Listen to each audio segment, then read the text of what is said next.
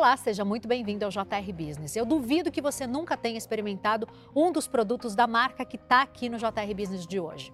Tem para todos os gostos, achocolatado, salgadinho, refrigerante. Eu estou falando da PepsiCo, que em 2023 completa 70 anos de Brasil. Então é um prazer a gente receber hoje a Camila Pagamici, que é diretora sênior de Marketing Foods da PepsiCo.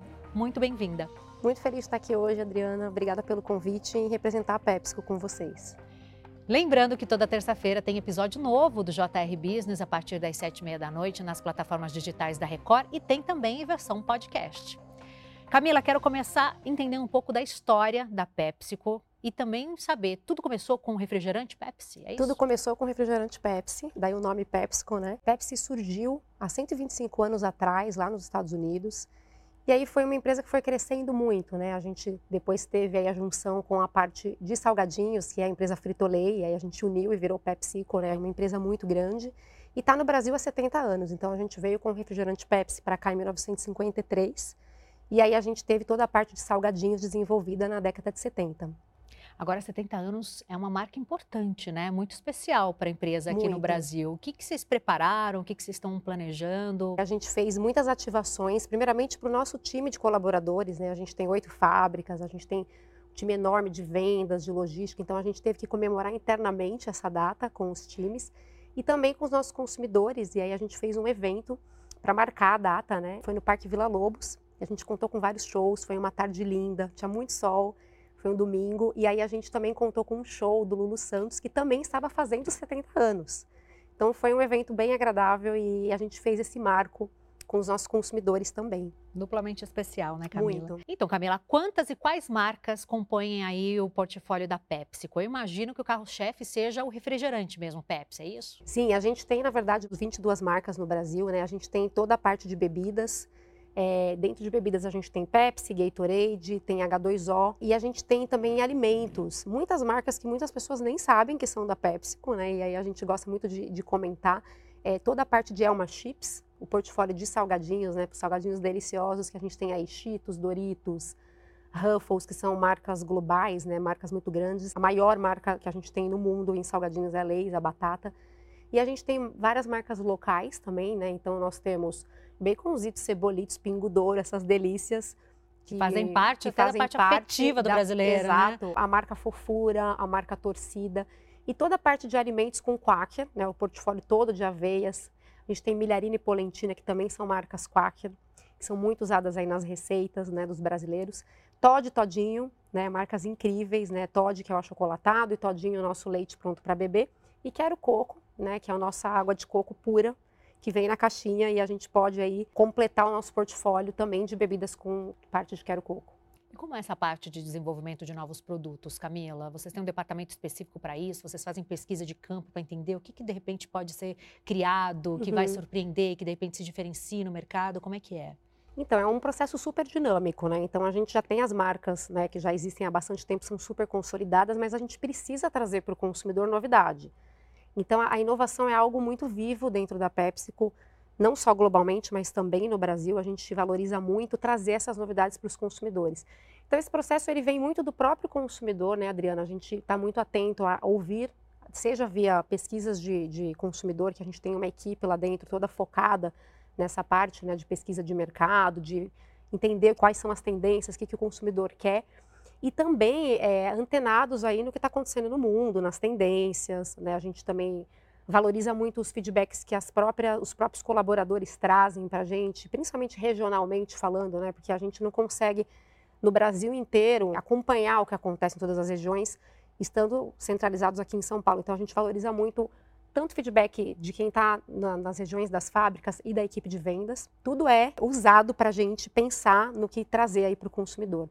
E aí, fazendo esses estudos, né, a gente tem uma equipe dentro do marketing que a gente considera aí que é a equipe focada nas inovações, junto com o desenvolvimento de produtos, que é uma área mais técnica, né, que são os nossos engenheiros de alimentos, que vão fazer realmente o desenvolvimento dos novos sabores ou produtos. E aí, após né, o produto estar tá pronto, a gente lança isso junto com a área de vendas, e aí vira aí um sucesso de novos produtos para a PepsiCo. Agora vocês têm produtos para públicos completamente diferentes, de idades diferentes, por exemplo, Todinho, Gatorade. Super. Né? Ocasiões é... de consumo, idades, né? Exatamente, deve ser bem complexa também essa parte de, de comunicação. Como é, que, como é que funciona isso para vocês é, chegarem no público? É... Essa segmentação né, do Exato. público.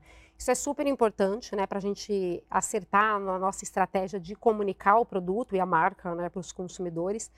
E aí a gente tem realmente as marcas elas são separadas por target, né? Quem são esses consumidores das marcas? A gente tem a equipe de marketing que cuida de cada uma dessas marcas, que também é segmentado, são equipes segmentadas. Que também é segmentado, então a gente tem uma equipe para salgadinhos e dentro de salgadinhos, por exemplo, para cada marca a gente vai ter né, um gerente, um analista olhando para essas marcas em foods, né, na, na área de Todd, Todinho, Quero Coco, Quaker, em bebidas, então são, são equipes separadas. Por quê? A gente precisa entender o que acontece com cada um desses consumidores, as tendências, né? Acho que tem uma grande transformação no marketing nos últimos anos, que é toda essa questão digital. Né? E hoje em dia não é só o jovem que está no universo digital, todas as idades estão conectadas, né? só que de maneiras diferentes. E para cada um desses públicos, a gente tem influenciadores. Né? Então, aquela coisa que antigamente se tinha algumas pessoas famosas, né? que, que as marcas se associavam, hoje em dia, esse é o grande desafio, porque cada marca tem um tipo de consumidor com influenciadores diferentes ali, né? E, e as pessoas ficam é, conhecidas hoje no universo digital de uma maneira muito rápida. Então a gente precisa acompanhar essa tendência também de estar ligado com esses influenciadores. Então a gente usa muito o universo online. Né, os nossos influenciadores são super importantes e aí adequado para cada marca, né? Recentemente vocês estavam na NBA House, né, com a Ruffles. Como foi essa campanha? Então, essa campanha, a gente gosta muito de fazer as campanhas muito integradas, né? Para a gente realmente ir para o consumidor de uma maneira única. A gente fez o lançamento de dois produtos de edição limitada. A gente gosta muito de fazer edições limitadas de produto para trazer uma novidade para o consumidor, que foram os sabores de cheeseburger e ketchup numa onda, porque Ruffles é a nossa batata que tem as ondas, né? E numa onda bem, bem forte, bem, bem crocante. E aí a gente fez todo o lançamento e ativação dessas, desses dois produtos dentro da NBA House e muita, muita influência também digital. Então a gente fez uma campanha completa, né, com um produto novo, a ativação do evento, né, nas plataformas digitais e também é, com influenciadores. Então foi bem bacana. E a importância das parcerias com outras empresas, por exemplo, da Noni, que vocês fecharam também, acho que Brasil Cacau também. Super. Qual a importância desse tipo de parceria? É, a gente enxerga, Adriana, que a parceria com uma outra marca, ela é bem estratégica. Porque quando você consegue fazer essa parceria com marcas que também são desse universo que o seu consumidor está presente, é, ganha muita força, né? A, a marca ganha força, ganha também um ar né, de, de inovação, de novidade. Os consumidores amaram essa novidade da trufa de Todd. Está dando bastante repercussão né, nas redes sociais. Então a gente pega Quaker como uma líder absoluta em aveia e Danone, uma marca que é líder nessa parte né, de iogurtes que são eh, consumidos no café da manhã. Por que não unir as duas marcas num produto único? Então esse foi o insight que estava por trás né, do, da, da parceria. E aí a gente tem três produtos que são deliciosos também com a Danone, né, que é o iogurte batido com aveia, a versão com morango e com banana também uma, uma iniciativa que está dando bastante é, repercussão nos nossos consumidores. Agora, os produtos da PepsiCo estão presentes no Brasil inteiro, né? Acho que todo mundo conhece esses produtos que você mencionou. E essa parte logística de distribuição, porque a gente tem um país enorme, enorme. né? Deve ser bem complexo. Como é que vocês organizam isso? É, a gente está presente em 90% dos lares dos brasileiros, né? Com algum produto ou com vários. A gente tem hoje oito fábricas no Brasil, né? Espalhadas aí pelo Brasil. Tem fábrica no Sul, tem fábrica em São Paulo, no Nordeste, em Minas Gerais. Então, a gente tem uma, uma área logística muito grande. A gente tem 70 centros de distribuição no Brasil, né, espalhados, e são mais de 4 mil caminhões. Então, é uma equipe bem grande para conseguir dar conta aí dessa distribuição, né? E vocês têm fazendas também para produção das batatas é, e também da água de coco. Conta um pouquinho dessa estrutura também e da origem dos produtos. A gente tem duas fazendas que são as únicas fazendas da PepsiCo no mundo. É até uma curiosidade, né? As, as duas únicas fazendas estão no Brasil e são de coco, né? Que elas ficam é, em Petrolina. Além dessas duas fazendas que a gente tem, que são fazendas próprias da PepsiCo, a gente tem mais 70 fazendas de pequenos produtores no Nordeste para trazer esse coco. E a gente utiliza muito um programa agro na PepsiCo é, para auxiliar esses pequenos produtores a terem melhores práticas nessa parte agrícola. Então, o uso da água, né, toda a parte de tecnologias que eles podem usar para melhor ter a produção do coco. E aí a gente tem também batatas, 25 fazendas parceiras, né, dos nossos uh, produtores parceiros. Inclusive, a gente tem uma campanha que voltou, porque foi um sucesso e a gente voltou com ela em leis, que a gente coloca a foto de alguns produtores na embalagem para a gente mostrar Isso é muito legal. que a nossa batata é uma batata pura. Ela é batata, são três ingredientes, né? Batata, óleo e sal. É como uma batata frita na sua casa. O consumidor ele consegue rastrear pela embalagem de leis de onde veio aquela batata que ele está comendo. É muito interessante. Agora me explica o que seria essa batata robô que vocês têm, que percorre o país. Conta um pouquinho para a gente sobre isso. Ela é uma batata eletrônica que ela simula o peso de uma batata comum em todo o processo, desde a colheita até a chegada na fábrica, ela vai monitorando, por exemplo, o transporte dessa batata. Tem algum momento ali que essa batata poderia melhorar no transporte, na armazenagem? Então, ela ajuda a gente a melhorar a qualidade, junto com os nossos produtores. É a tecnologia a favor aí do desenvolvimento da qualidade. Né? Agora, recentemente vocês desenvolveram uma inteligência artificial, essa eu achei muito interessante, capaz de silenciar o barulho da mastigação de Doritos nos jogos online. Explica isso melhor e, e qual é a conexão que vocês estão tentando criar ou já estão criando com esse público gamer? Olha, essa é uma novidade que acabou de ser lançada pela PepsiCo globalmente, né? E qual foi o grande insight por trás, né, dessa ideia? Quem joga, né, os gamers que jogam, que usam os fones, quando eles vão comer no meio do jogo, aquilo atrapalha, né, o som. Essa tecnologia, ela é como se fosse um software e ele consegue minimizar, tirar o som dessa crocância para não atrapalhar o jogo. Então a pessoa está livre ali para degustar e comer o Doritos dela, sabe? É bem bacana. E vocês têm usado inteligência artificial para outras questões também, para produtos, desenvolvimento de produtos? Como é que está essa questão da inteligência artificial para a Pepsi? É, eu acho que é uma plataforma que ela é bem nova no geral para as empresas, né? E aí a gente tem é, muitos estudos sendo feitos nesse momento, principalmente a nível global, né? E acho que a primeira grande iniciativa é essa é, que a gente lançou agora, mas outras virão para o futuro. No ano passado, vocês anunciaram um investimento aí de mais de um bilhão de reais no Brasil. Como é que está sendo esse investimento? Aconteceu? Por quê? Porque uma das grandes apostas de crescimento é, para o futuro, né, os três maiores países que vão crescer, é, Brasil está entre esses três países. Né? Então, está sendo feito investimentos grandes para a gente manter esse crescimento que já está acontecendo, né, Adriana? Se a gente for olhar, nos últimos quatro anos a gente dobrou o nosso faturamento em salgadinhos no Brasil e a gente quer dobrar novamente em cinco anos.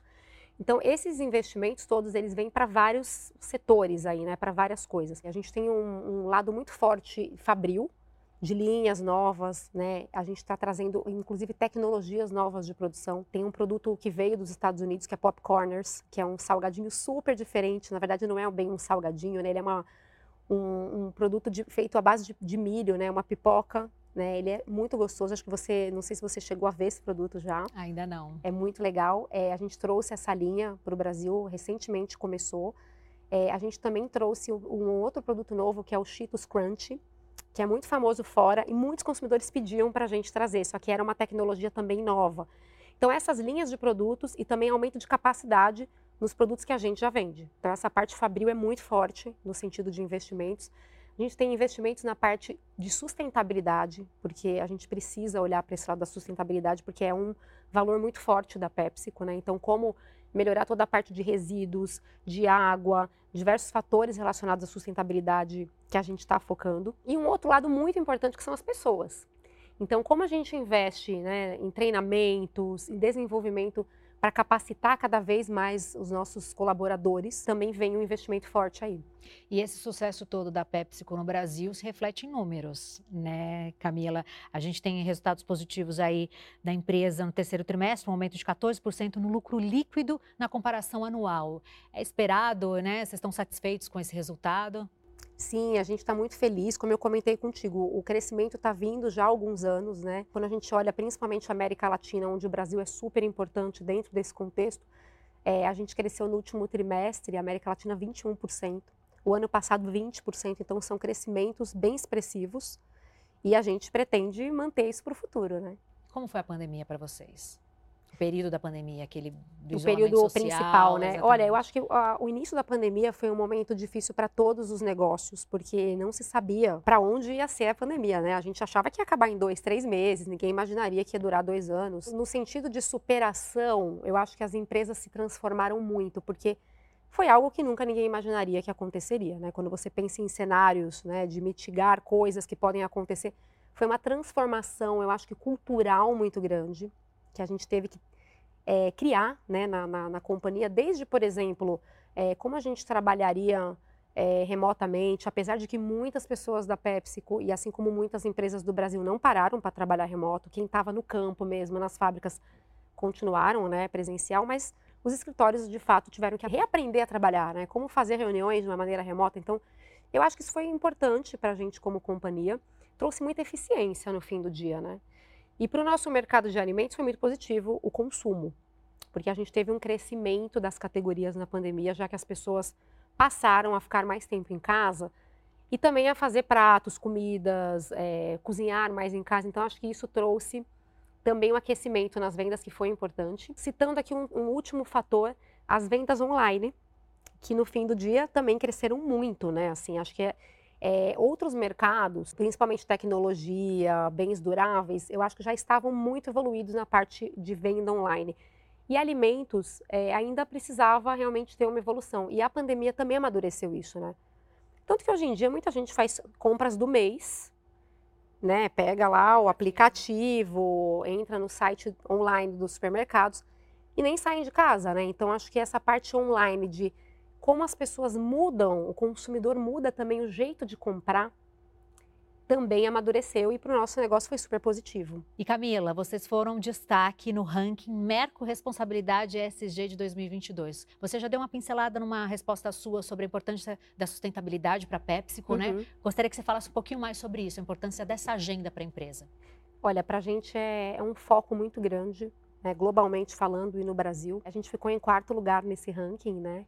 E foi muito orgulho, foi um motivo de muito orgulho, porque a gente de fato é, tem uma filosofia muito forte voltada para a sustentabilidade na PepsiCo, se chama PepsiCo Positive, né, o nosso, o nosso mantra de como a gente consegue fazer coisas melhores para o planeta, para as pessoas, né, é, pensando no futuro. Se a gente olhar os últimos quatro anos, a gente reduziu 50% o consumo de água nas fábricas. Como eu comentei, a gente tem oito fábricas, né? E a gente já tem uma fábrica, que é a fábrica de Itu, que fabrica salgadinhos, que não utiliza água. Toda a água é tratada numa estação de tratamento que a gente criou na fábrica e a gente tem zero, usa zero água nessa fábrica. Então é, é também algo que é uma conquista e a gente quer evoluir né, para as demais fábricas. A gente tem também os programas agro, como eu comentei contigo, onde a gente tem a, toda a parte de agricultura sustentável, né, como a gente tanto nas fábricas de quero coco, mas também nas de batata, né, nos fornecedores de coco, como que a gente melhora toda a parte produtiva para ter uma agricultura regenerativa.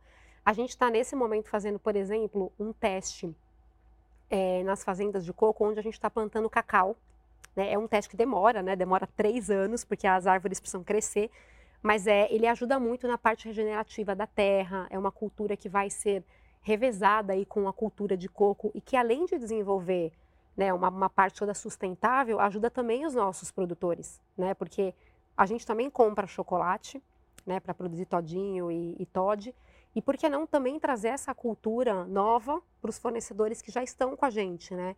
Tem todo uma, um lado social também que a gente está pensando aí nesse desenvolvimento.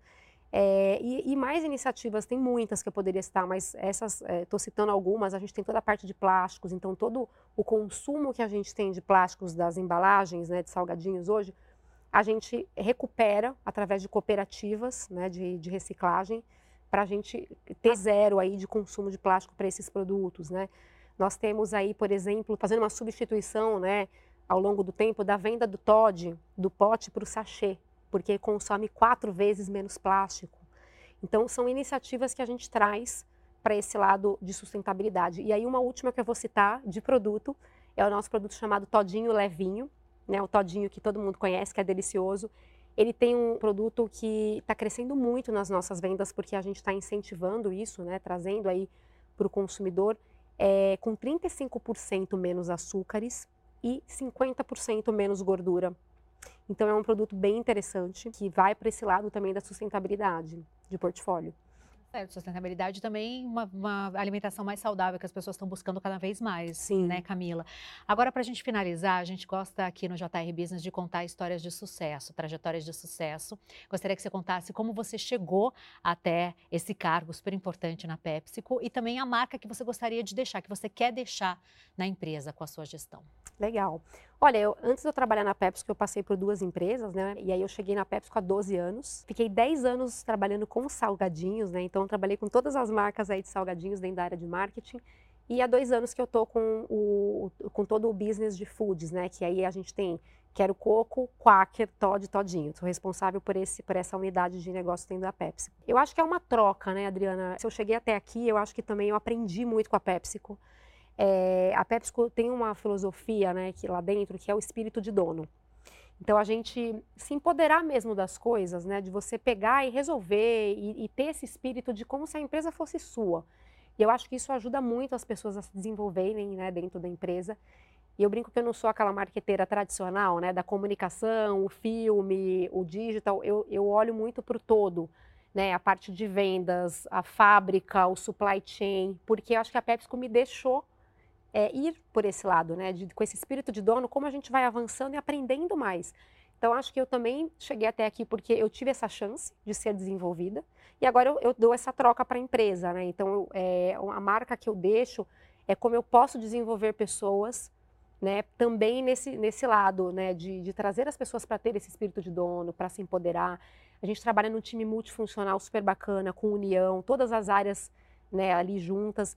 E, e, não só as pessoas do meu time, mas quem, com quem eu trabalho ao redor, poder trazer esse lado, né, da gente, vamos pôr a mão na massa e vamos construir o que a empresa precisa, vamos transformar, né, trazer o que a empresa precisa em termos de resultado, de transformação. E acho que só citando também, né, acho que do ponto de vista pessoal, eu sou muito realizada, profissional e pessoalmente falando. É, tive muitas líderes mulheres inspiradoras na PepsiCo e como uma mulher, eu me sinto muito orgulhosa, né, de ter chegado até aqui. Tenho filhos, tenho quatro filhos. Dois nasceram na pandemia, gêmeos, e assim, eu fico pensando, muitas vezes as pessoas me falam: como você consegue trabalhar na PepsiCo com quatro crianças? E eu acho que eu só consigo isso porque é uma empresa que respeita muito o ser humano. Ela respeita muito é, a mulher, né? Não só a mulher, mas a diversidade como um todo, né? Você como ser humano, as suas necessidades. Então, você conseguir equilibrar a sua vida pessoal e profissional é algo fundamental para mim e acho que para muitas pessoas, e eu tenho muito orgulho disso. E funcionário sempre valoriza quando a empresa proporciona muito, isso. Com né, certeza. Camila? Muito legal, um prazer receber você aqui. Muito obrigada, viu? Obrigada a você, foi um prazer. JR Business é o nosso espaço para falar sobre negócios, sobre trajetórias de sucesso, como a da Camila. Toda terça-feira, às sete e meia da noite, tem um novo episódio que você acompanha pelas plataformas digitais da Record e também tem versão podcast que você pode acompanhar aí de qualquer lugar onde você estiver. Muito obrigada pela sua companhia e até a próxima.